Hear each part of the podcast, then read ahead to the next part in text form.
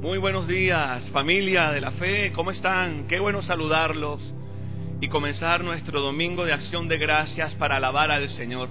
Yo quiero comenzar esta mañana con el Salmo 100. Me encanta el Salmo 100. Miren lo que dice el Salmo 100. Dice, cantad alegres a Dios, habitantes de toda la tierra.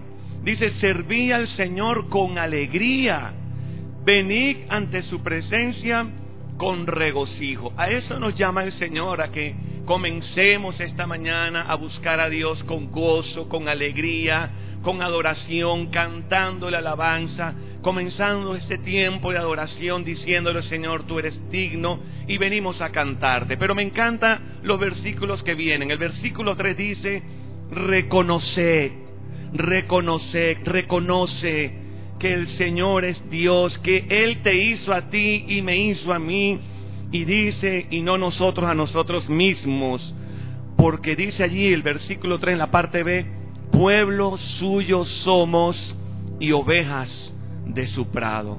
Qué hermoso saber de que tú y yo le pertenecemos. Somos, eso viene de pertenencia. Tú y yo le pertenecemos a Dios. Somos suyos y Dios, ahí el Señor dice, tú eres su pueblo, pueblo suyo somos. Y hermoso dice, ovejas de su prado. Él es tu buen pastor, Él tiene cuidado de ti, Él cuida de ti, Él conoce cada detalle de tu vida y lo único que quiere Él de ti, de mí, es que le adoremos, que vengamos a su presencia.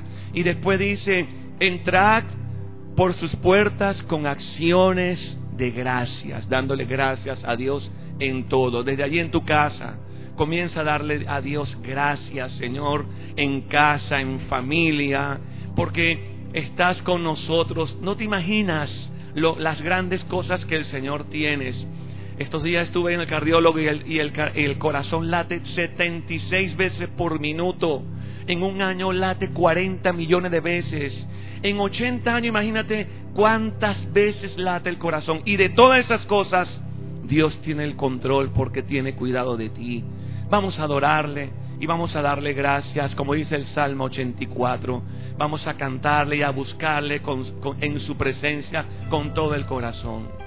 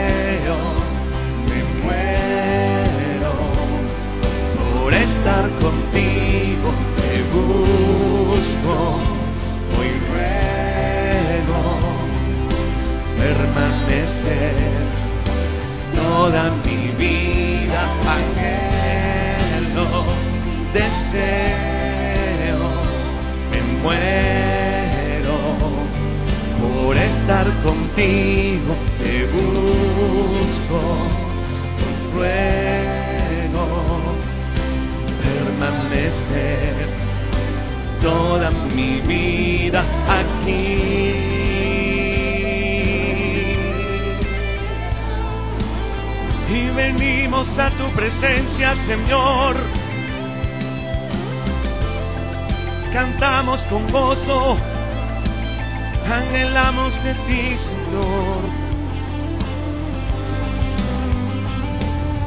Yo soy el que tiene en ti su fortaleza. En medio de la Aflicción renueva sus fuerzas en mí. Yo soy el que tiene en ti su fortaleza.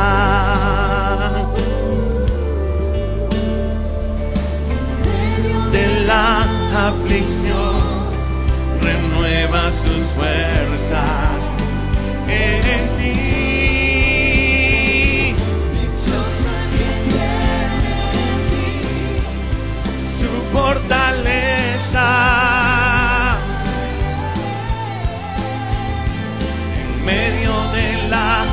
aflicción renuevan sus fuerzas. Decimos, anhelo, deseo, me muero por estar contigo, te busco, hoy ruego permanecer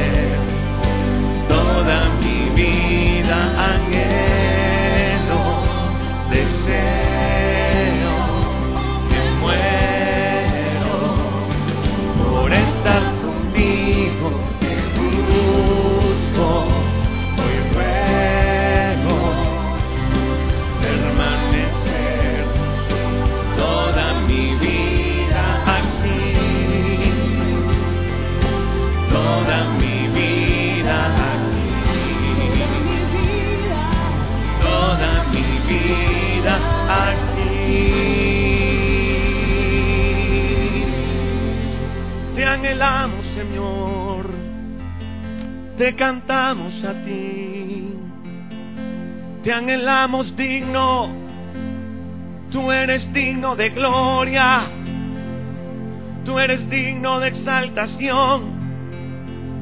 Y venimos a tu presencia, exaltándote, cantándote.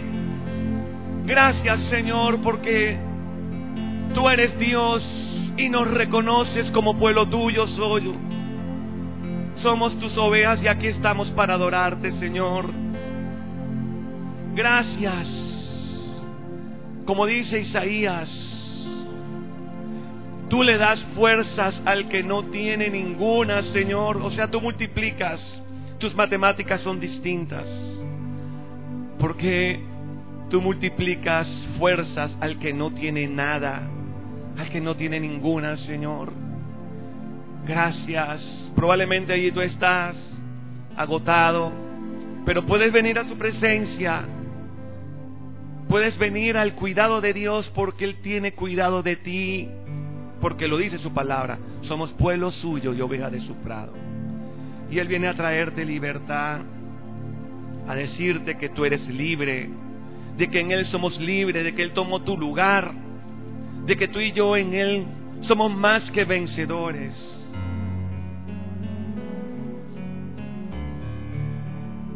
Muchas gracias, Señor. Te amamos.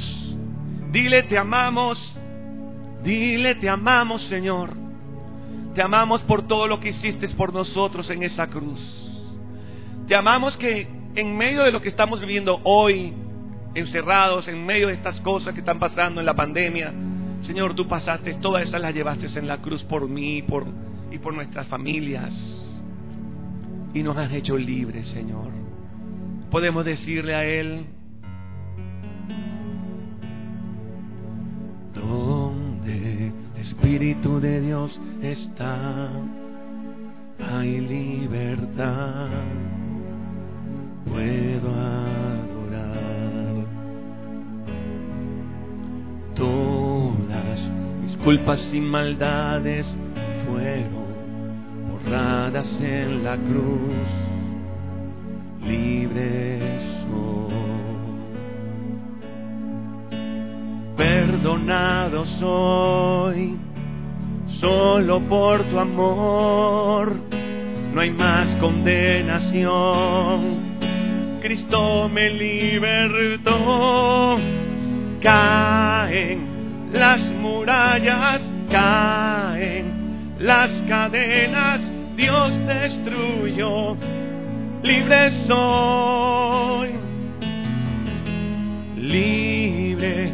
Dios me hizo libre él venció la muerte por mí. Libre soy. Se rompen cadenas. No soy esclavo más. En Cristo soy libre. No hay más condenación. Se rompen cadenas. No soy esclavo más en Cristo soy libre, no hay más condenación. ¿Estás escuchando lo que cantas? En Él somos libres, Él es nuestro libertador. El rey David en el Salmo 18 lo escribe y lo declara su palabra. Dice allí, Él te amo, oh Señor, fuerza mía, roca mía y dice, castillo mío, mi libertador. Él es tu libertador. Él te ha hecho libre. Él viene a romper cadenas en tu vida.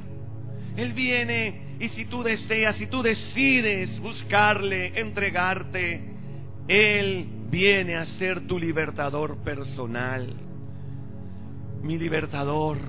Y ahí el salmista declama y declara, Dios mío, mi Dios, en ti confiaré. ¿Cómo no confiar en tu propio libertador? El que trajo libertad, el que te ha hecho libre, como dice su palabra. Donde Espíritu de Dios está, hay libertad. Puedo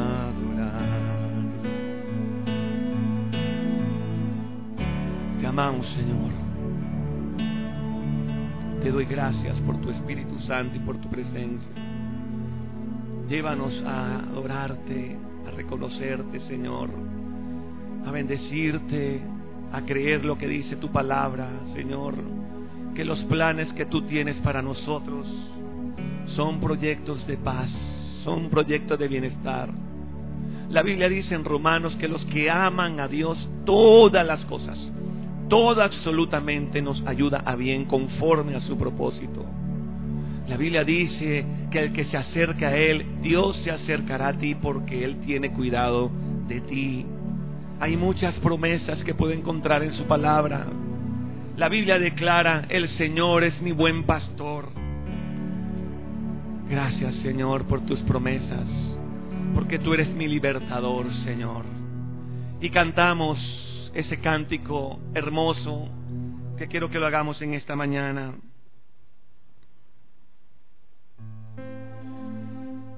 Mi libertador, Señor, gracias. En casa queremos que este tiempo estés con tu familia. Te invitamos para que adoremos al Señor y le digamos, tú eres mi libertador, Señor. Te amamos. Aquí estoy quieto en el secreto, mientras Dios hace su obra en mí.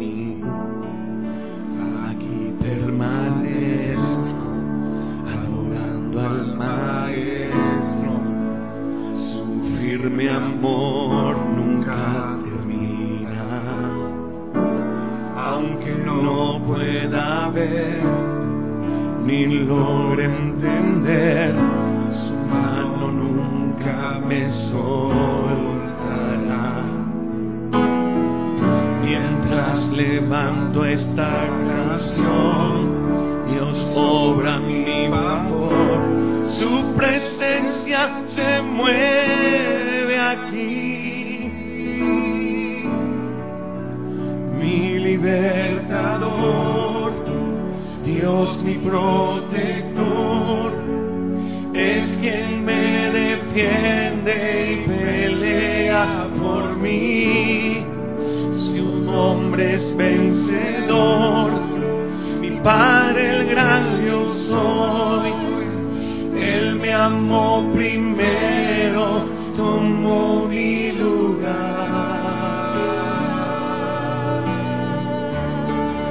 Tú eres mi libertador, Señor.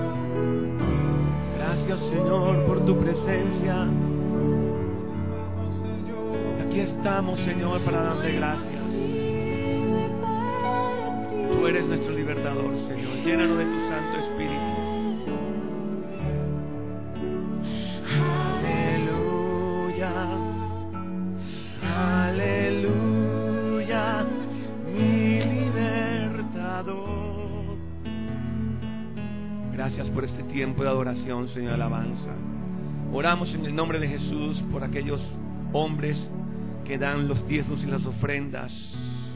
Señor, oramos en el nombre de Jesús para que tú bendigas las familias y seas tú su proveedor en el nombre de Jesús.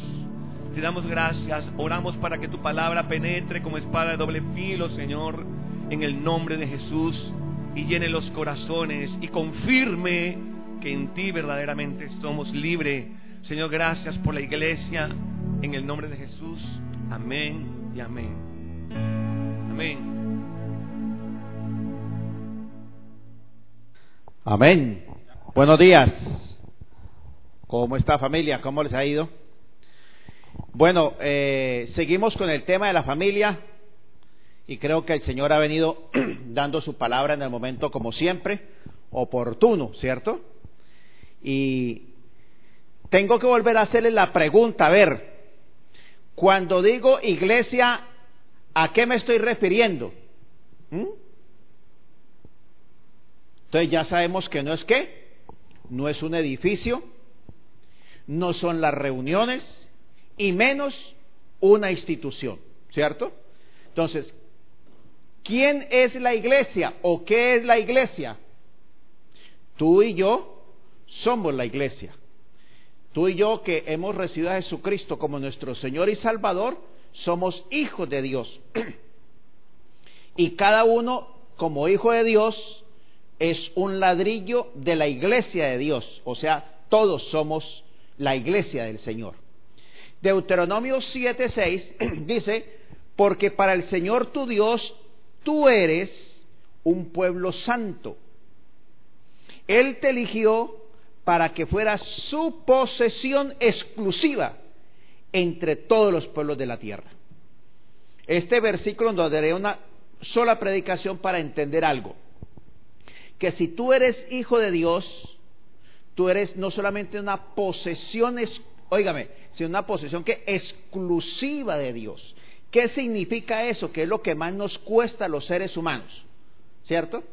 Es que tú dejas de ser común y corriente como un simple humano en este planeta Tierra y vienes a pertenecer a Dios, que pagó un precio por ti y eso te hace exclusivo para Dios y exclusivo en este mundo.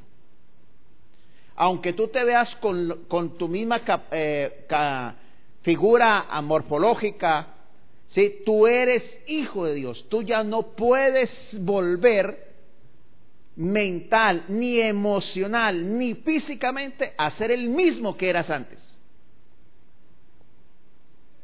Porque Dios te recompró a través de la sangre de su Jesucristo. Tú eres propiedad exclusiva de Dios.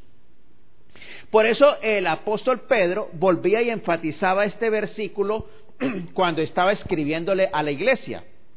Pero ustedes son linaje escogido, real sacerdocio, nación santa, pueblo que pertenece a Dios. ¿Sí ve? No pertenecemos a una institución humana, no pertenecemos a una denominación humana, pertenecemos a Dios. ¿Por qué? Porque Él nos compró y nos rescató a través de su Hijo Jesucristo. Ahora, después de tener ese privilegio como Hijo de Dios, también tenemos una responsabilidad para que proclamen las obras maravillosas de aquel que los llamó de las tinieblas a su luz admirable. ¿Sí ve? Entonces Dios nos apartó para el servicio exclusivo de quién? De Dios. ¿Se acuerda cuando le expliqué a los que les gusta el VIP? ¿Sí? Entonces usted es un VIP, pero no con B pequeña y B, sino con celestial, derramado, cubierto, redimido por la sangre de Jesucristo. Y nos escogió para ejecutar los propósitos de Dios, divinos. Usted está aquí no solamente para nacer, crecer, reproducir y morirse, sino además de eso, para cumplir los propósitos divinos que Dios le marcó a usted. ¿Cuáles son esos propósitos divinos? Están en la palabra de Dios. Entonces, como hijo exclusivo de Dios, como un VIP espiritual, usted tiene también ese privilegio y tiene la responsabilidad de vivir para los propósitos de Dios. Si no comprendemos esto, ¿sí? Viviremos en este mundo, ¿cierto? Y tratando de imitar en este mundo a toda la gente que tiene éxito según el mundo, queriendo imitarlos, queriendo vivir como ellos, queriendo ser como ellos, y hemos perdido el propósito por el cual estamos aquí. Entonces, si usted no entiende esto, que usted es exclusivo propiedad de Dios, usted nunca podrá llegar a hacer todo lo que Dios le ha llamado a hacer usted. ¿Sí? En lo personal, óigame, en lo matrimonial, en lo familiar, en la iglesia y en la sociedad. ¿Sí? Entonces es muy importante entonces algunos se preguntan, ¿es necesariamente la iglesia? Sí, la iglesia no es necesaria, es fundamental. Porque en la vida cristiana siempre Dios se refiere la iglesia, la iglesia, la iglesia, la iglesia. No habla de Julano, Mengano, Sultano, no habla de Pedro, de Pablo, la iglesia, la iglesia, la iglesia. Entonces, la verdad es que no podemos vivir la vida cristiana fructífera, oiga, saludable, significativa, sin usted pertenecer a la iglesia. Porque si usted no quiere pertenecer a la iglesia, usted no puede ser hijo de Dios. Es así como un niño. Cuando un niño nace necesita un papá y una mamá. Necesita un hogar. No puede simplemente salir y, a ver, ahora ya nació, eche para adelante usted solo. Entonces, la iglesia es fundamental. Sí, ahora no estoy hablando simplemente de asistir a actividades dentro de la iglesia. No, el Señor nos ha llamado a qué? A pertenecer, a tener relaciones verdaderas, significativas con cada persona que está dentro de la iglesia. Por eso enfatizamos que si usted no pertenece a un grupo pequeño o célula, usted nunca será parte de la iglesia, usted nunca podrá vivir relaciones fructíferas, significativas dentro de la iglesia. Usted ha visto que eh, la gran crisis que dicen los muchachos o que dicen los esposos es que esta familia no me entiende, porque es que usted no está perteneciendo, usted simplemente asiste. Sale en la mañana, regresa en la tarde y listo. Los muchachos se vienen quejando que papá no la tiene tienda, pero bien pegado al, televisor, bien pegado al aparato, nunca eh, se relacionan, interrelacionan y se vienen quejando. Entonces, lo que no fomentan dentro del hogar lo quieren buscar en la, en la calle. En esto de la pandemia, yo creo que la mayor pandemia que he vivido no es la, el coronavirus, sino el tener que convivir la familia. ¿Sí?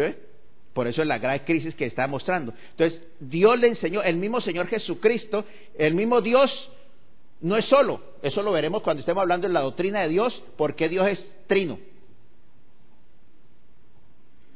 El mismo Señor Jesucristo, con todo el poder que de siendo hombre y de siendo Dios, tuvo su célula. Permaneció con ellos tres años y medio. Entonces nos está enseñando que la única manera, la iglesia, ahora si usted no le gusta la iglesia, usted no puede ir para el cielo. Porque allá va a vivir con todos los por la N. Primero estaremos en los mil años en las bodas del Cordero ¿sí? Y después por la eternidad. Entonces, si a usted no le gusta la iglesia, ¿para dónde se va a ir, hermano? Y esto es lo preparativo aquí de lo que vamos a vivir allá. ¿Sí? Entonces, bueno, necesitamos cambiar nuestros conceptos personales y mundanos de lo que es la verdadera iglesia. Por eso es el énfasis que usted debe entender. ¿sí? que si usted no cambia sus conceptos personales y mundanos, o sea, humanos, ¿sí? usted nunca podrá disfrutar la vida aquí en medio del pueblo de Dios. Entonces, nuestra, vamos aquí, vuelvo al, famoso, esta, este cuadrito que lo deben de estar viendo allí, nuestra necesidad de pertenecer a la iglesia. ¿sí? Ahora, lo que es la iglesia para Dios y lo que es la iglesia para el mundo. Primero que todo, la iglesia es una necesidad ¿qué? Espiritual. A ver, ¿por qué? Ya que contamos aquí con el ministro Rafael, ¿por qué? Dice, ¿la iglesia es qué? La iglesia es qué?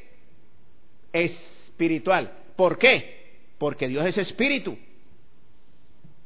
Por eso dicen los que le adoran en espíritu. ¿Eh? Entonces, la iglesia es espiritual, no, es algo físico. ¿Sí? Es espiritual. Y cada persona que tiene a Cristo tiene el Espíritu Santo en su vida. Entonces, por eso la hay una necesidad. Dios nos diseñó con espíritu, alma y cuerpo. Hay espíritu, alma y cuerpo. En el hombre hay un gran vacío que solo lo puede llenar Dios. Para el mundo la iglesia es algo opcional, porque ellos lo ven como una actividad, ellos lo ven como pertenecer a un club, como pertenecer a una rosca, como le gusta a, mi a mis discípulos, ¿cierto? ¿Sí? A algunos les gusta más elevado, con más nivel, dice eh, VIP, ¿sí? Pero bueno, la misma, el mismo nombre suena para todos. Entonces, la iglesia no es opcional. Eso lo veremos más adelante eh, en las próximas temas, donde eso no es opcional. ¿Es opcional que el corazón trabaje cuando él quiera? ¿O el hígado, o el páncreas, o cualquier miembro de nuestro cuerpo? ¿Es opcional? No es opcional. Donde falle un órgano de estos, hay problemas en el cuerpo o la muerte. Entonces, eso debe entender usted, hijo de Dios. Segundo, la interdependencia es la meta valorada. Oiga, la interdependencia es qué? La meta valorada. ¿Sí? Usted puede decir, no es que yo soy un tremendo predicador, yo soy un tremendo adorador, yo soy, yo soy, yo soy, yo soy. Usted puede ser el non plus ultra, pero eso en la iglesia no sirve nada. Porque en la, en, la, en la, iglesia es la interdependencia, así como el cuerpo depende de que cada órgano funcione perfectamente para que haya vida y salud, así todos nos necesitamos unos a otros. En el mundo lo que más se valora es la individualidad. Siempre presente al hombre de éxito, la mujer de éxito, el mejor, el óptimo. Así, en la, en la iglesia, el Señor Jesucristo nunca se presentó como la esencia. Él es la esencia, pero nunca estuvo resaltando sus virtudes ni sus valores, sino ayudar, relacionarse con otros. Entonces, tercer punto, Ahora, ¿por qué es importante la interdependencia? Porque si no, no da este tercer punto. El tercer punto que es, la espiritualidad, la madurez emocional se da en comunidad. Antiguamente, en los años 500, te decía, no, voy a tener un proceso espiritual bien profundo con Dios y se internaba en una caverna, en un seminario allá, algo monástico, algo ermitaño, y se iba para el monte, pues, y decía, no, tengo un profundo eh, relación con Dios. No, pero cuando venía con la, a encontrarse con las personas, vivía peleando, criticando, juzgando, condenando, devaluando. Por eso es que la eh, verdadera espiritualidad, ¿sí? La madurez emocional se da en la comunidad. Ahí es donde sale a florecer lo que hay de su naturaleza humana o lo que hay de la naturaleza espiritual. ¿Sí?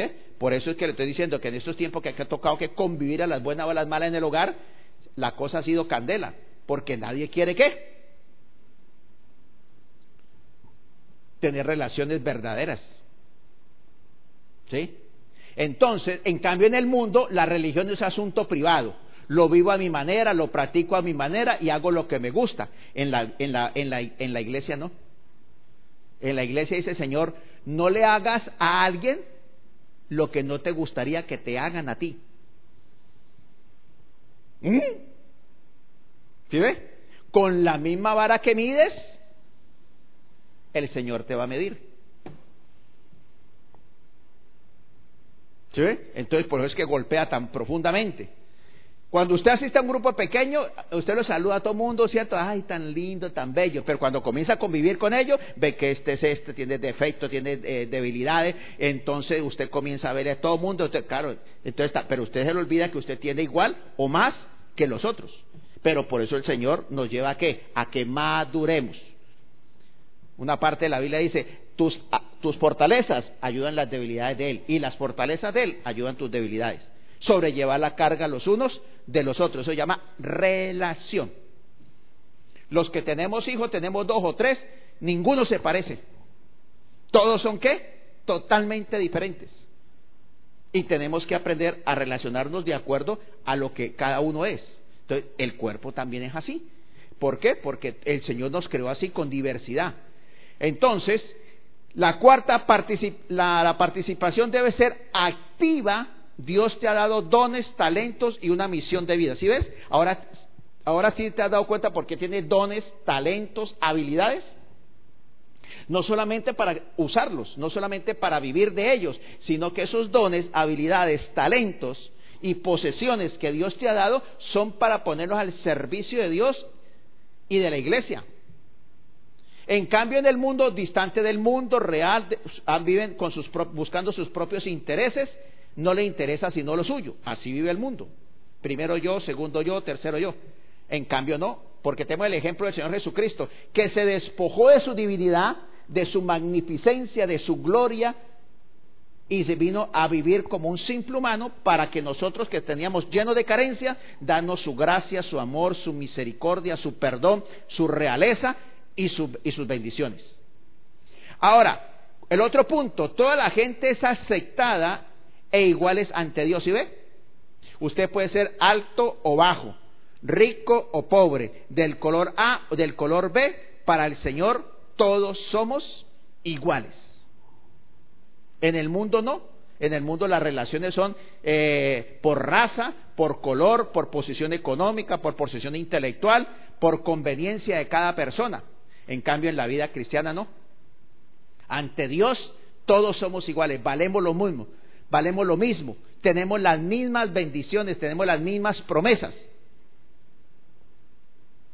Y por último, debe tener un comportamiento auténtico en lo privado y en lo público. Dios nos manda que vivamos una vida privada y una vida pública igual. Lo que vivimos en lo privado, lo seremos en lo público. Y lo que seremos en lo público, tenemos que ser en lo privado.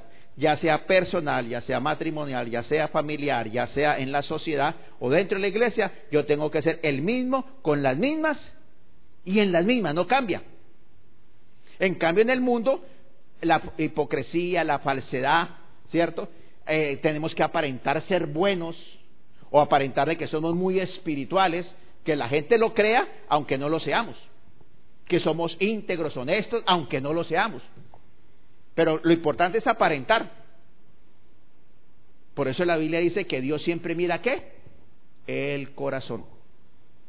Dios no oye palabras. ¿Sí? Dios mira el corazón del hombre. Bueno, hijo de Dios, esa era una pequeña introducción para que entendamos y comprendamos lo importante y lo trascendental. La vida, nuestra vida se vive de dos maneras, de solo dos maneras. Una vertical para con Dios, ¿sí? Y la otra horizontal para con el mundo. Todos los días, las 24 horas del día, los 365 días del año, tenemos que vivir vertical y horizontal. ¿Sí? Bueno, entonces, recuerde que vamos a seguir con el tema la semana pasada, que la iglesia está hecha para qué? Para llenar qué? Necesidades. Si usted no tuviera necesidades, no estaría en la iglesia. ¿Por qué? Porque el Señor dijo, venid a mí todos los que estáis qué? Necesitados. Venid a mí todos los enfermos, venid a mí todos los pecadores, venid a mí todos los que tienen problemas, dificultades, los que no los hayan por eso es que estamos en la iglesia. si no, no estuviéramos en la iglesia. Entonces el Señor vino no solamente para perdonar nuestros pecados, sino para darnos intimidad, valía, aceptación. ¿Mm?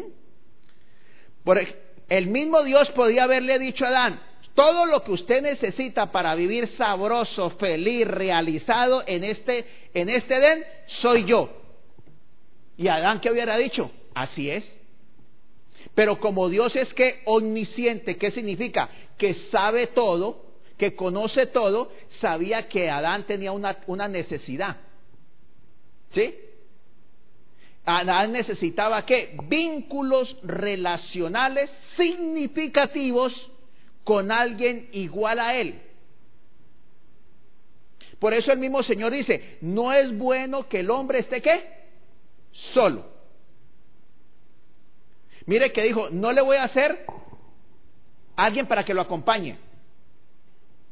No lo voy a hacer para que, le voy a hacer a alguien para que tenga sexo.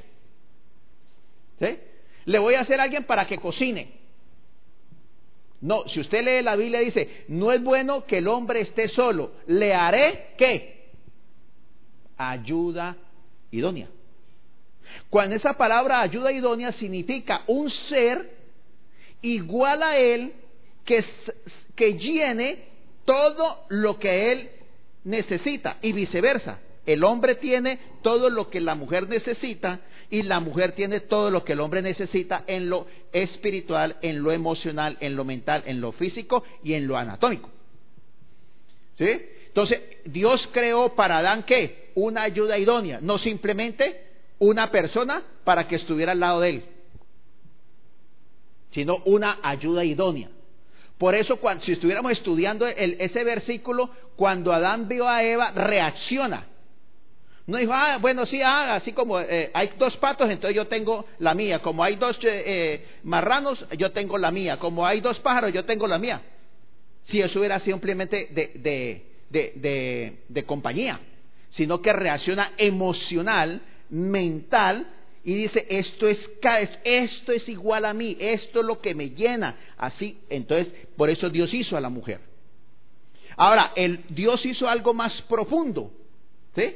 No solamente le hizo una ayuda idónea, esa ayuda idónea también lo iba a complementar y iba a ampliar sus relaciones emocionales.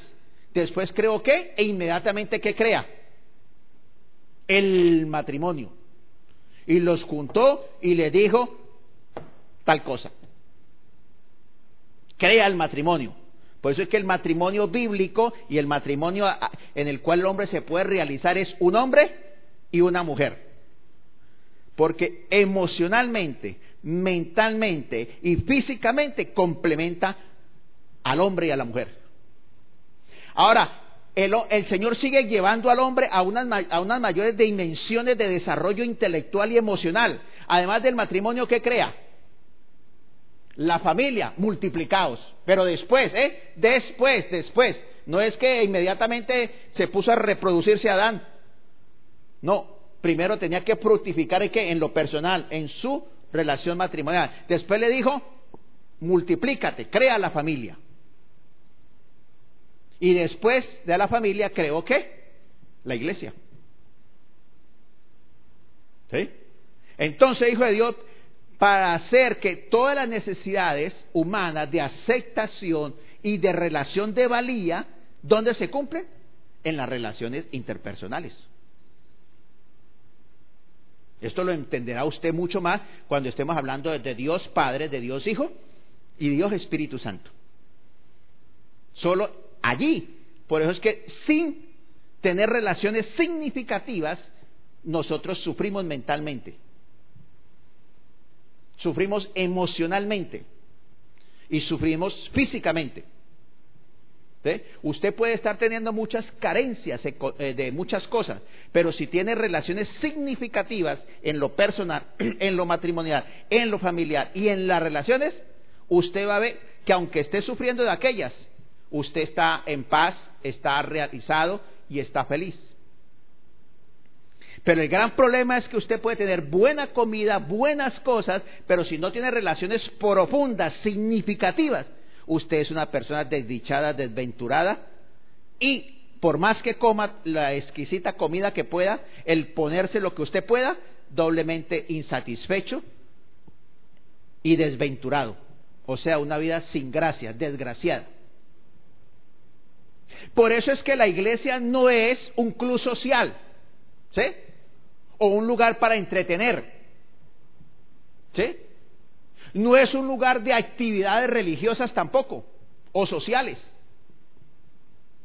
La iglesia fue creada por Dios para ser una familia. ¿Quién es Dios? Su Padre Dios. Y si usted es hijo de Dios y yo soy hijo de Dios, ¿qué somos? hermanos en Cristo. Así como es tan profunda una relación de, de padre biológico, o sea, si nuestros padres biológicos tienen tanto poder para decir que somos hermanos, sí, y nos amamos y hasta la muerte vamos juntos, entonces, ¿cómo, cuál, ¿quién tiene más valor? ¿La sangre biológica o la sangre de Cristo? ¿Sí ve?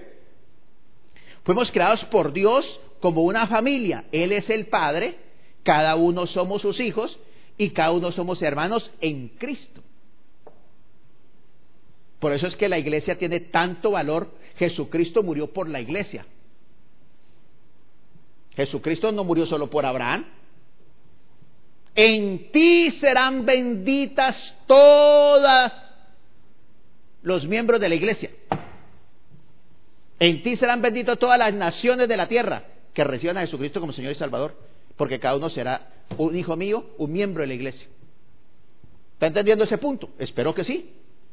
Entonces, hijo de Dios, la iglesia es el único lugar, óigame, de pronto en su vida personal, en su vida matrimonial, en su vida familiar, usted tiene muchos faltantes, muchas limitaciones y muchos traumas y conflictos. Porque de pronto lo que debía recibir en su hogar, en su familia, no lo recibió. Entonces, cuando la persona viene a la iglesia, va a encontrar a través de Dios lo que sus padres, sus familiares o amigos nunca le dieron. Melanie habló de, saqueo la, semana pasada, ¿cierto? Ese hombre era adinerado, era un hombre político, ¿sí? Pero cuando encontró con Jesús, yo tengo que encontrarme con él. Y cuando ve que el Señor lo acepta, todos sus hermanos de religioso judío le decían bandido, ladrón, aunque lo era, lo despreciaban. Pero cuando el Señor le dijo, saqueo esta noche estaré en tu casa, él se sintió qué? Aceptado. Se sintió amado. El Señor no le dijo, bájate de ahí ladrón, abusador, engañador, manipulador. ¿No es cierto? No? saqueo esta noche. Con la presencia de Dios, el Espíritu Santo lo convenció de qué? De pecado, de justicia y de juicio. Entonces, cuando nos hemos sentido el amor de Dios, la aceptación de Dios, la valía de Dios, Usted sabe que para estar con Dios, entonces lo lleva a apartarse a usted de qué? Del pecado. esa aceptación, esa valía que Dios le dio a Saqueo, es la que usted va a recibir de Dios. Y en la medida que Dios lo ame, lo acepte y lo llene de todos sus faltantes, entonces usted está capacitado para qué? Para dar. Ese mismo amor que Dios le dio, usted lo da a otros igual que usted, más hambriento o más necesitado que usted. ¿Sí? Entonces, ¿cómo debe vivir la iglesia? Juan, Juan 13, 34 nos dice cómo debe vivir la iglesia. No dice qué actividades tiene que hacer. ¿Sí? No dice si tiene que hablar en lengua, no dice si tiene que sanar, no dice si tiene que liberar, no dice si tiene que resucitar. ¿Ah? Lo que nosotros le damos valor, ¿sí? No dice si tiene que ir a hacer obras sociales primero. No dice nada de eso. La iglesia no es actividad. Dice, un mandamiento nuevo os doy. Que os améis unos a otros, como yo os he amado. Que también os améis unos a otros. ¿Cómo nos ama Dios? A ver. ¿Quién recibió a Cristo porque usted es perfecto? Porque usted no peca, porque usted es intachable, porque usted es honorable, íntegro. Ninguno. La Biblia dice, no hay justo ni uno. No hay ni, que busque a Dios ni uno. Hemos recibido el amor incondicional de aceptación a pesar de que somos pecadores, ¿sí? A pesar de que somos deshonestos, engañadores, burlones, soberbios, altivos, prepotentes, indiferentes a Dios, Él nos buscó. Con amor eterno te he amado. Por eso envió a su Hijo Jesucristo a morir. Entonces, así como Dios nos ama, Él manda que nosotros debemos amarnos, primero a usted mismo, segundo a su cónyuge, tercero a sus familiares, a sus vecinos, a sus eh, compañeros de trabajo, a todo el mundo. Porque la Biblia dice, de gracia recibiste, ¿qué tenemos que hacer? De gracia dar. Por eso cuando usted recibe de Dios y da, la Biblia dice, es más bienaventurado dar, dar. Aquí la gente interpreta o interpretamos, es más bien bendecido que me, que me den, que me den, que me den. Por eso mantienes ahí con la mano a toda hora, demen, demen, demen, demen, demen, demen, demen, demen, demen.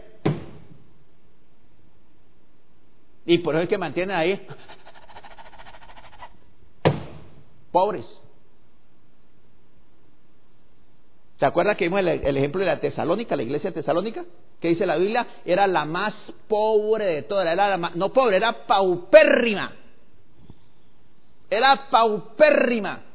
Además de las dificultades que estaban sufriendo y padeciendo persecución a través de los judíos, estaban en los mismos romanos, además era pobre, pobre, pobre.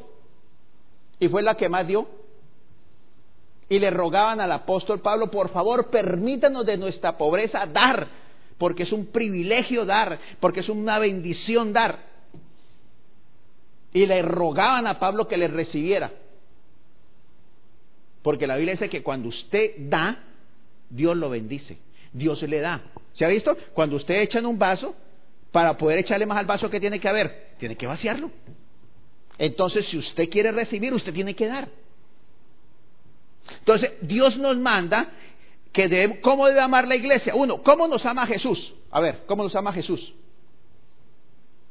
Ay, es tan lindo, ay, tan hermoso, ay, qué lindo. Esos son simples palabras.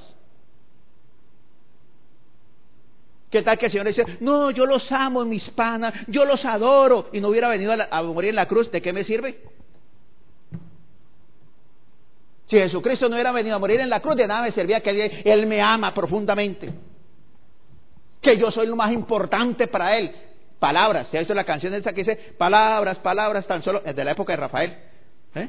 Palabras, palabras, palabras, tan solo palabra ahí entre los dos.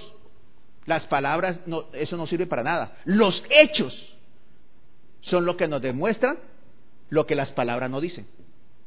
Entonces, ¿cómo nos ama el Señor? Sin egoísmo. Cuando el padre le dijo al hijo, hay que bajar a cumplir nuestro... Listo, yo voy. Él no comenzó a pedir derecho, pero yo, no he cometido pecado. Yo soy igual Dios.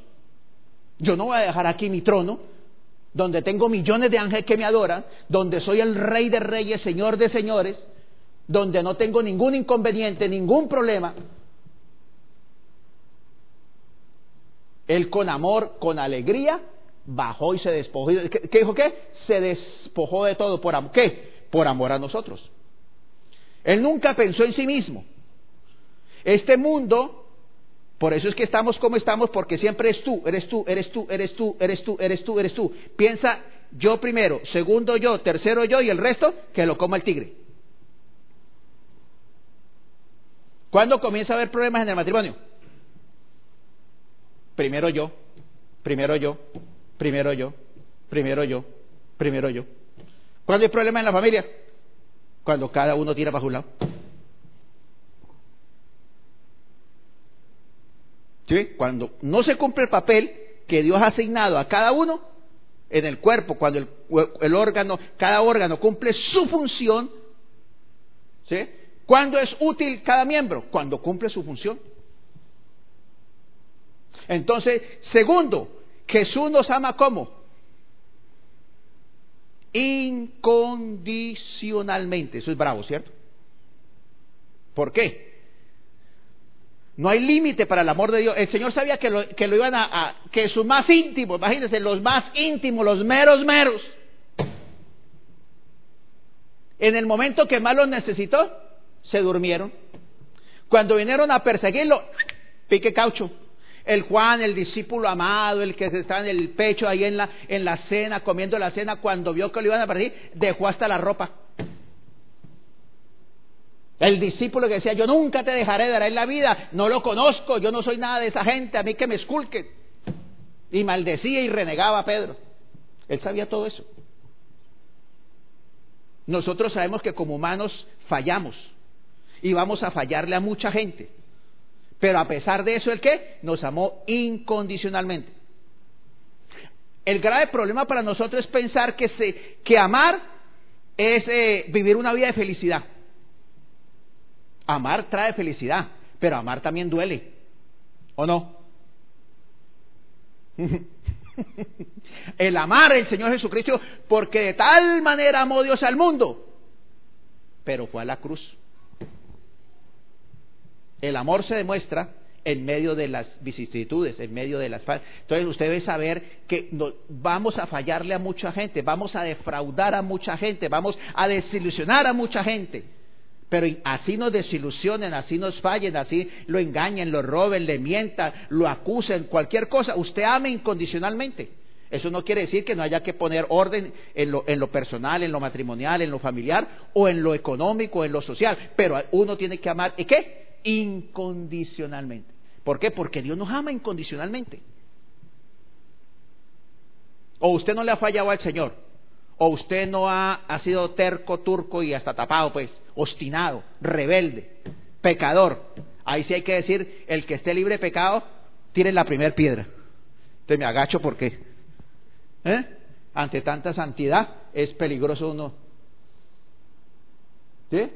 Lo que pasa es que pedimos el embudo, pedimos mucho para nosotros y damos muy poco. Cuando usted invierte su embudo y dan bastante, usted va a ver que tiene muy poco que pedir. Porque es más bienaventurado dar que recibir. En este mundo siempre nos enseña es usted, usted, usted, usted, usted. Primero usted, primero usted, primero usted, usted, usted, usted. Y eso nos hace esclavos mentales, emocionales, egoístas, codiciosos, avariciosos, inseguros, prepotentes. Es, vimos esclavos de nosotros, de nosotros, de nosotros, de nosotros. Entonces, ame incondicionalmente. ¿Por qué? Porque somos hombres, somos seres humanos y tenemos falla y seguiremos fallando. Tercer punto, Jesús ama comprensivamente. ¿Sí ve? Entonces, comprensivamente es entender el punto más, un poco más entender de que tenemos necesidades, que tenemos faltantes, que tenemos limitaciones, que tenemos trauma, que debido a lo que no recibimos en nuestro hogar, entonces venimos a la iglesia también con qué? Entonces, con necesidades, con comportamientos er, er, eh, erráticos, con comportamientos eh, que pueden dañar a otras personas pero tenemos que ser compasivos como el Señor hizo con nosotros. ¿sí? Por ejemplo, el Señor tuvo compasión que, con, ¿con quién? Con Judas. El Señor sabía que Judas era una persona codiciosa, avariciosa, que por amor al dinero robaba, engañaba. Y cuando lo invita, eh, le, hace el eh, le invita a seguir con él y lo coloca de tesorero, imagínense qué le parece. ¿Ah? El hombre era el que recogía los las ofrendas y los diezmos cada semana. Ahí está Dios dándole una compresión, no era que Dios no sabía, sino que le decía, esta es tu debilidad, yo confío en ti. Quiero darte esta confianza para sanarte. Entonces nosotros tenemos que ser comprensivos. Con cuántos conflictos, con cuántos traumas, con cuántos comportamientos erráticos uno no, no llegó a la iglesia. Y afecta a otros. Pero eso, ahí se llama la madurez. La madurez de otros ¿sí? Con amor, con paciencia, nos lleva a ser comprensivos con otros. Entonces, no significa que no conozcamos. Entonces, el corazón del Señor Jesús es tan grande para haberlo aceptado. Nosotros tenemos que tener así. Así como hemos tenido tanta misericordia de Dios para con nosotros, a usted tiene que ser comprensivo y amante con ese mismo corazón a otras personas a pesar de sus debilidades y sus fallas. No quiere decir que no se hagan las correcciones en los procesos educativos y formativos que Dios hace y que la iglesia debe hacer. Y cuarto punto, Jesús ama qué? Perdonando. Algo como cristianos y como seres humanos lo que más nos cuesta es qué? Perdonar nos gusta llevar resentimientos, nos gusta eh, mantener un espíritu de venganza, de odio, de, revancha, pero entendamos que Dios nos perdona a pesar de lo que hemos hecho, a pesar de lo que hacemos o lo que haremos, tenemos un Dios de misericordia que si nos arrepentimos, Él nos perdona. Entonces, Dios nunca tuvo rencor. ¿Sí? Él perdona. Entonces, usted y yo tenemos que aprendernos a llenar de ese mismo qué? De ese mismo amor, de un genuino perdón. Entonces, hijo de Dios, es importante que usted entienda que Jesús nunca le tuvo rencor, a pesar de las fallas, a pesar de que le fallaron, a pesar de que fueron desobedientes, ¿sí? A pesar de que, mire que en la cena, en la última cena, si usted lee Juan 17, ¿sí? El Señor les está diciendo que ya se va y ellos están peleando quién iba a ser el, el primero. En plena cena, hablándole al Señor de que ya lo iban a, a crucificar y ellos peleándose quién iba a ser el primero. ¿Mm? Entonces, usted tiene que esa misma aprender a perdonar, aprender a perdonar porque Dios le ha perdonado. La Biblia dice, de gracia recibiste, da de gracias. El punto es, el amor, el amor, si ve, el amor de Hollywood, el amor de la televisión es todo romántico. Es palabra. Pero no, en la Biblia el amor no son palabras. en la Biblia el amor es una decisión. Entonces el Señor nos amó. Antes de la creación del mundo, antes de que Él creara el universo, Él sabía que íbamos a cometer todas estas fallas, que le íbamos a ser infieles, desobedientes, pero a pesar de eso nos amó y nos creó. Entonces, porque Él decidió qué? Amarnos. Entonces usted tiene que aprender a decir que nosotros como seres humanos siempre vivimos por qué? Por emociones. Ahora tenemos que aprender a vivir, ¿por qué? Por decisiones. Por eso el Señor es muy claro. En Juan 13:35 dice, en esto conocerán a todos mis discípulos. ¿Cómo cree usted que alguien deba conocer al Señor Jesucristo? A través suyo. Algunos dicen, ah, por el modo de hablar. Otros por el modo de vestirse. Y otros inventan otros qué? Otros sistemas. ¿Sí? No, el Señor nos dio único y es para todos. En esto conocerán todos que son mis discípulos, si tienen amor los unos con los otros. Nuestra carta de presentación, ¿sí? Nunca es lo externo. Es algo interno. Usted decidió amar. Claro que después se manifiesta externamente.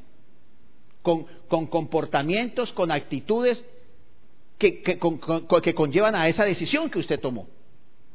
¿Sí? Eh, los padres amamos a los hijos incondicionalmente. No los amamos porque son buenos o se portan bien, o porque hacen caso siempre, o porque eh, hacen lo que yo les diga. No, ¿se sabe que si fuera así, imagínese cómo sería la... ¿Sí? Es como si alguien eh, en el matrimonio, si usted se porta bien y hace lo que yo le digo, cuando yo le digo y como yo le digo, lo voy a amar. Oh, la cosa se pone bien de para arriba, compañero. Porque no siempre usted va a hacer lo que le digan cuando le digan y a la hora que le digan. Se despersonalizaría. Entonces, cuando alguien exige eso así, no lo ama. Está interesada solamente qué? En lo que la persona quiere, cuándo quiere, cómo quiere y lo que quiere. Entonces, eso se llama una tiranía. Entonces, por eso la Biblia dice, en esto conocerán todos que son mis discípulos, si tienen amor los unos por los otros. Entonces, cuando nosotros como hijos de Dios, como iglesia de Dios, aprendemos a amar como Dios ama, como Dios nos ordena amar, ¿por qué podemos amar como Dios ama? Porque recibimos todo de Dios. Entonces, la iglesia, la iglesia, cada miembro de la iglesia se vuelve sal de la tierra, se vuelve luz que alumbra y se vuelve levadura que leuda. Pero un cristiano que no ame, ¿sí? Es una sal que no sala. Es una luz que no alumbra. Y es una levadura que no leuda. Solo palabras, palabras, palabras y palabras. ¿Sí? Cuando los creyentes nos aprendemos a amar, a aceptar, a valorar unos a otros, ¿sí? ¿Qué, ¿Qué, sucede? Somos igual a quién? A Cristo. Y eso es lo que Dios quiere que usted sea en su matrimonio, en su familia, con sus compañeros de trabajo, con sus compañeros de estudio, en la calle y, y también ¿dónde? En la iglesia. Entonces, Cristo nos ha dado este cuerpo. ¿Cuál cuerpo? La iglesia. Y nos ha equipado para qué? Para que nosotros resolvamos el problema de la necesidad del hombre, que es de qué? De relaciones significativas. De relaciones espirituales y significativas. La iglesia no solamente ya oraron, ya leyeron la Biblia, hasta luego. No, eso no es. Porque Dios es íntegro, espíritu, alma y cuerpo sean guardados qué? Irreprensibles. Cuando usted ministra en el espíritu, el Espíritu Santo le ministra al alma, a la mente, a las emociones, a la voluntad y le ministra al cuerpo. Porque Dios es integral, Dios sabe que somos integrales. Entonces, la iglesia está equipada para qué? Para relaciones significativas. Melanie dio tres la semana pasada, ¿cierto? Que el amor satisface qué? Toda necesidad de consuelo. La iglesia está para consolarnos los unos a los otros. Dios nos consuela en nuestros dolores, en nuestras angustias, en nuestras eh, tribulaciones. Entonces, además de que uno recibe el consuelo de Dios, ¿qué pasa cuando un niño se golpea? ¿Sí? El papá no le dice, yo estoy, aquí está tu papá, aquí está tu papá, no llores. ¿Qué hace el papá? O el padre, o los padres. Además, hola, mi hijo, le da, lo aprecia, le, le da consuelo, le da besos, le da abrazos, y a él le sigue doliendo, pero ya se siente qué? Fortalecido, se siente. Entonces, eso nosotros tenemos que hacerlo. No es para que cayó, caerle encima y decirle vil pecador. No, es para apoyar a las personas. Entonces todos tenemos dificultades alguna vez en la vida, problemas emocionales, problemas económicos, problemas físicos. Allí es donde necesitamos, además de ir a orar, compartir con la persona, es ayudar, apoyarla emocionalmente, físicamente, económicamente, porque somos parte. El amor satisface la necesidad de qué? De atención y cuidado. Así como se le dispensa todo un cuidado a un bebé para que sea sano y pueda vivir, nosotros como hijos de Dios, al recién cristiano y al cristiano antiguo o nuevo, al que sea, tenemos que dispensar qué? Atención y cuidado. Por eso insistimos, ¿dónde se puede dar una atención y cuidado personalmente a la persona? ¿Dónde? En la célula. El líder de célula no solamente va a dar un mensaje de la Biblia, sino que ora los unos por los otros. Por eso es importante orar. Por eso enfatizamos que la célula, si es hora y media, debe ser media hora de Biblia y media hora de qué?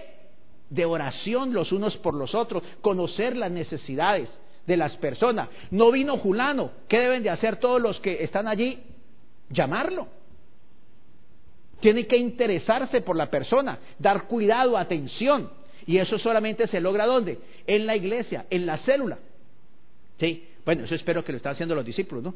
¿Eh? que no haya desavenencia en el cuerpo, sino que los miembros todos se preocupen los unos por los otros, dice el Señor.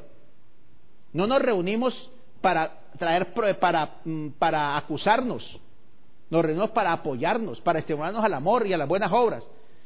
El amor satisface la necesidad de qué? De aceptación. En la medida que usted recibe el amor de Dios, que usted se siente amado, aceptado, valorado por Dios, ¿sí? Miren lo que dice la Biblia en Romanos 15:7. Por tanto, recibió los unos a los otros, como también Cristo nos recibió para su gloria. ¿Cómo nos recibió el Señor? Aceptándonos total y absolutamente con todas nuestras debilidades, con todos nuestros defectos, con todos nuestros pecados, incondicionalmente. Por eso tenemos que valorar, apreciar a cada uno, sea quien sea su color, sea cual sea su nivel intelectual, sea cual sea su nivel económico o social, todos somos iguales ante Dios. Valemos igual ante Dios. Tenemos las mismas oportunidades, tenemos las mismas promesas del Señor. Nadie es más, dice Santiago, nadie es más, nadie es menos, porque tenga X o más o menos que otro. Un cuarto punto que es importante que la iglesia tiene que eh, llenar entre sus miembros es que el amor satisface la necesidad de qué? De aprecio, de aprecio, de aprecio. Mire lo que dice Corintios 11.2. El amor es, expresa aprecio los unos. Aprenda a apreciar a las personas por lo que son. ¿Sí? Se aprecia a la persona por lo que es, no por lo que hace, no por lo que tiene, sino por lo que es. Cuando saqueo se vio, cuando el saqueo, cuando el Señor se acerca a la samaritana, ¿sí? Todo el mundo la llamaba siempre ¿qué? Adúltera, fornicaria. El Señor se acercó a ella no para criticarla, juzgarla, condenarla, sino para decirle, yo tengo el agua que tú necesitas. Entonces tenemos que aceptarnos para apreciar a las personas. El mundo nos desvalora, eh, el mundo es fuerte, es cruel. Entonces, en la iglesia necesitamos aprender a dar aprecio, a valorizar las personas por lo que. ¿Por qué hemos apreciar las personas? Porque han sido compradas por quién? Por la sangre de Cristo Jesús. Todos hemos sido comprados por, el, por la sangre del Señor Jesús. Valemos porque hemos sido redimidos, cubiertos por la sangre de Cristo. No hay mayor ropa que esa. No hay mayor prenda, eh, diamante más, más valor que la sangre de Cristo. ¿Sí? Entonces aprenda a apreciar a las personas. Aprenda a apreciar. Cuando el Señor estaba en Jerusalén, la gente lo seguía era porque Él se acercaba a los leprosos. Todo el mundo le huía a los leprosos. Les tiraban piedra. Había un sitio especial y que si salía de ahí lo apedreaban para matarlo. Pero Él se acercó y los tocaba. Cuando esa gente se sintió apreciada, valorada, esa gente inmediatamente caían a los pies del Señor. Entonces tenemos que tener en cuenta que la gente, hoy en día, la gente tiene mucha tecnología, la gente tiene muchos objetos, muchos, eh, muchos clubes de diversión, pero solamente la gente puede ser apreciada genuinamente. ¿Dónde? En la iglesia. En el mundo tienen que vivir aparentando ser los mejores, los de éxito, los más de todo, aparentando, aparentando, aparentando mintiendo, mintiendo, engañando para dar una apariencia. Pero cuando usted va a los pies del Señor y el Señor con su luz lo, hace ver, como dice Isaías, que usted desde la punta de la cabeza a la punta de los pies, ¿usted qué es? Usted no es mi universo. Ni usted es Charles Atlas. Ni usted es la eminencia en yo no sé qué. ¿Usted qué dice Isaías? A ver, ingeniero una llaga podrida de la punta de la cabeza a los pies. Eso es usted ante Dios, yo ante Dios. Ningún ser humano está calificado para acercarse a, Dios. Pero cuando usted se acerca al Señor, entonces baja la sangre, el poder de la sangre de Cristo murió en la cruz. Entonces, ¿cómo lo ve Dios?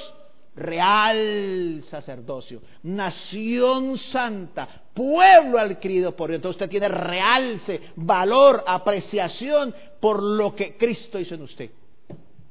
¿Mm? Y aunque tengamos muchas carencias en este mundo, cuando usted se apropia de que usted es hijo del rey, piensa como el hijo del rey, medita como el hijo del rey, actúa como el hijo del rey, se le comienza a ver su qué? Su realeza. Entonces, por eso debemos apreciar a la gente. El quinto, el amor satisface la necesidad de qué? De apoyo. ¿Quién no falla? ¿Quién no se cae? ¿A quién no le salen las cosas como quería? Pero la Biblia dice en Gálatas 6.2, sobrellevar los unos las cargas de los otros y así cumplir la ley de Cristo. Entonces, cuando alguien falle, cuando alguien eh, tenga dificultades, muchos problemas, muchas preocupaciones, muchas desilusiones, está el hermano para qué? Para apoyarle, para orar por él, orar con él, ¿sí? llorar con el que llora, reír con el que... Eso es lo que dice la Biblia. Necesitamos apoyo. ¿Quién nos ha dado el apoyo incondicional? Dios.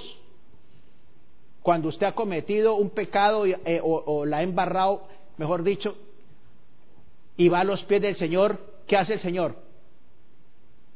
Si usted va con un genuino corazón de arrepentimiento, el Señor lo escucha. Arrepentimiento no es decir, perdóname. El arrepentimiento no son palabras, ni son lloros, ni son lágrimas, ni son comportamientos externos. La Biblia dice, el que quiere, el que, está genuinamente arrepentido, ¿qué hace? Cambia de actitud. Saqueo cambió de actitud. La samaritana cambió de actitud. El Señor la amó incondicionalmente. Le dijo el agua que había, dijo, pero vete y no, peques más. Entonces, el amor, nosotros necesitamos apoyarnos, en vez de estarnos criticando, desvalorizando, ¿sí? Sobresalir que usted es mejor que los otros. Usted demuestra que usted es mejor que otros cuando qué? El mismo Señor le dijo, ¿usted quiere ser el mejor, el más importante? Sirva, sirva, sirva y sirva a los demás. Eso en los cánones de esta cultura del siglo XX y XXI es un esabruto.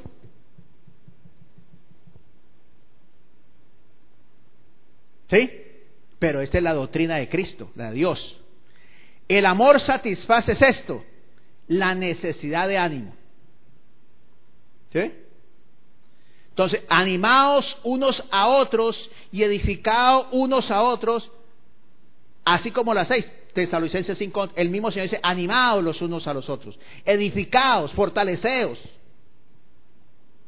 Tenemos que estar allí para dar esperanza al que está desilusionado, para apoyarnos. Vamos, vamos. Caminemos juntos, yo te ayudo, yo te apoyo, para dar ánimo.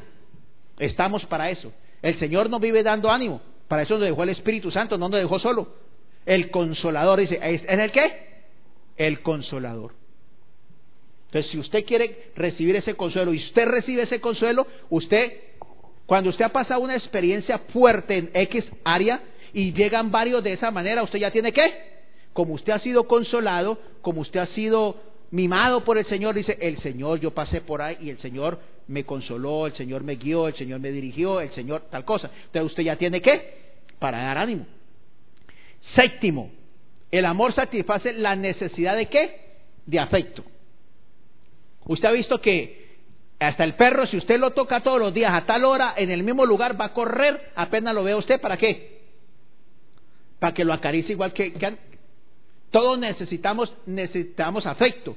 Amaos a los unos a los otros, que dice con amor qué? Fraternal. Entonces, usted tiene que aprender a dar la palabra. Por nuestra naturaleza pecaminosa siempre queremos dar la palabra qué? Negativa, ¿no? Despreciativa, desvalorativa. La crítica, el juicio, la condena. Pero no, como cristianos tenemos que aprender a dar qué? Afecto. Valorar, apreciar la palabra de apoyo, la palabra de estímulo, la palabra de aprecio. Tenemos que aprender a dar afecto a las personas. Y en esto hay que cuidarnos con mucho cuidado. ¿Sí? Por eso, con santidad en los ojos, con santidad en la mente y sobre todo con santidad en el corazón. El afecto es importante. Octavo, el amor satisface las necesidades de, de ser aprobado. Romanos 14, 18 dice, porque el que, porque el que en esto sirve a Cristo agrada a Dios y es aprobado por los hombres. ¿Eh? Entonces usted apruebe a las personas, valorice a las personas. ¿Sí? Sabemos las debilidades y las fallas. El Señor lo hizo con Judas y lo colocó donde de tesorero. ¿Qué le parece la aprobación que le dio? Hasta los mismos discípulos sabían que se robaban, llegaban los diezmos y la ofrenda cada semana y sabían que el hombre ¿eh? se robaba los diezmos, se robaba las ofrendas. Pero el Señor lo, no le estaba consintiendo, sino que lo estaba dándole valía, dándole apoyo, diciendo, tú no eres ladrón, tú puedes salir de ese problema. Pero él amó más eh, la codicia que la oportunidad que Dios le da. Pero nosotros tenemos que darle. Que no lo valoren, no importa. Seremos defraudados, seremos engañados, seremos de todo por los hermanos en Cristo, por la propia familia, pero usted tiene que dar lo que el Señor le manda dar. Porque de gracia recibiste, denlo incondicionalmente. ¿Sí? Entonces, hijo de Dios, eso es algo que tenemos que entender. Noveno, el amor satisface la necesidad de qué? De seguridad. Todo ser humano necesita seguridad de Dios y seguridad humana. La seguridad de Dios la tenemos siempre. ¿Qué dice el Señor? Por lo cual estoy seguro que ni lo ángel, ni principado, ni potestad, ni lo presente, ni lo porvenir, ni nada, ni nada, ¿qué? Me podrá separar del amor de Dios. Ahí tengo una seguridad absoluta de Dios. Llueva, truene, relampaguee, de día, de noche. Ahí está siempre el Señor en nosotros, con nosotros y por nosotros. Pero también necesitamos la seguridad de qué? De los seres humanos. Mire lo que dice Primera de Juan 4, 18. El perfecto amor echa fuera qué? El temor. Por, ¿cómo, ¿Cómo nacen seguros nuestros hijos? Porque sabemos, los amamos incondicionalmente. Pórtese bien o pórtese mal, se les ama. No quiere decir que no se les discipline, se corrija o se pongan puntos sobre las IES. Pero el amor es incondicional. Entonces, cuando usted se, le, se ama a otro, si usted ama a su cónyuge incondicionalmente, eso le da seguridad y le podrá permitir cambiar, hacer ajustes en su vida. Pero cuando usted ama condicionalmente, la cosa es muy complicada. Por eso es que las relaciones que usted tiene en el mundo son tan, tan efímeras, son tan falsas, porque usted está aparentando, aparentando, aparentando, aparentando lo que no es. Y usted aparenta con tal de que alguien, de ganarse a alguien. Entonces usted se despersonaliza espiritual, moral, social para, ah, para quedar para que sea aceptado. En cambio, el amor de Dios, la aceptación de Dios, nunca me despersonaliza. ¿Sí? Por eso es que, entonces, hijo de Dios, entienda, y por último, la iglesia debe satisfacer la necesidad de qué? De respeto. El respeto es aprender a interactuar respetando qué? La manera de pensar de otra persona. Aunque esté errada, uno con amor, uno puede corregir. Y si la persona pues es de aquella de eh, prima hermana de Jalisco, ¿cierto? Que si no empata, que si no gana empata, hay gente que nunca le gusta reconocer que, falla, o que su conocimiento no es el mejor, o que su punto de vista no es el adecuado. Aprenda a respetarle su punto de vista. No quiere decir, pero no, no, no, no, no es respetarle su punto de vista, no, lo que tú crees es verdad, no. Uno le dice, respetamos tu punto, pero la verdad es esta, la verdad es esta. ¿Sí? Como uno tiene que decirle a los hijos o a cualquier familia, ese es tu punto de vista, pero la Biblia dice esto, y yo me sostengo en esto. Tú puedes pensar lo que tú quieras, pero la verdad no es negociable. Pero se va a respetar, independiente de eso. ¿Sí? Entonces. Entonces necesitamos la necesidad de respeto. Esa, la iglesia está para eso. ¿Por qué está la iglesia para eso? Porque eso lo recibimos todos los días de Dios. Y Dios nos, nos demanda, dice, de gracia recibes, da de gracias. ¿Quieres ser fructífero? ¿Quieres ser feliz? ¿Quieres ser realizado? Da, porque es más bienaventurado dar que recibir. Dios nos creó para dar. ¿Vio? Dios no necesitaba a nosotros, pero nos creó para bendecirnos, para darnos, para darnos, para darnos. Porque Dios es un Dios de, de, de dávidas, de bendición.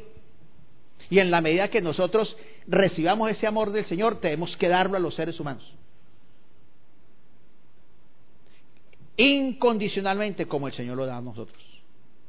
Por eso es que la iglesia es el lugar donde puede llenar todas esas necesidades, carencias, ¿sí? frustraciones, traumas, conflictos que hemos vivido en nuestros hogares, en nuestras familias, en tu matrimonio, en tu familia, el Señor viene y los llena. Por eso el Señor dice, venid a mí todos los que estéis cansados y cargados, que yo os haré descansar. No, dijo el Señor Jesús, vengan a mí todos los enfermos, todos los pecadores, todos los... La iglesia, pues que estamos en la iglesia. ¿Sí? Entonces, porque estamos necesitados. Necesitamos el amor incondicional de Dios, el perdón del Señor. Necesitamos las, eh, la valía que Dios nos da. Pero, y esa, y esa valía y esa aceptación y ese perdón que recibimos, lo tenemos que dar los unos a los otros. Porque somos el cuerpo de Cristo. Cada uno debemos cumplir nuestra función. Bueno, hijo de Dios, espero que entienda esto y que el Espíritu Santo le penetre y rompa todos esos esquemas humanos o todos esos esquemas doctrinales mal errados que puede tener, ¿sí? O esta naturaleza pecaminosa que todavía usted no quiere o no queremos cambiar, que queremos seguir siendo los mismos con las mismas y en las mismas. Entonces, pero el Señor dice, la verdad te hace libre, la verdad te hace libre.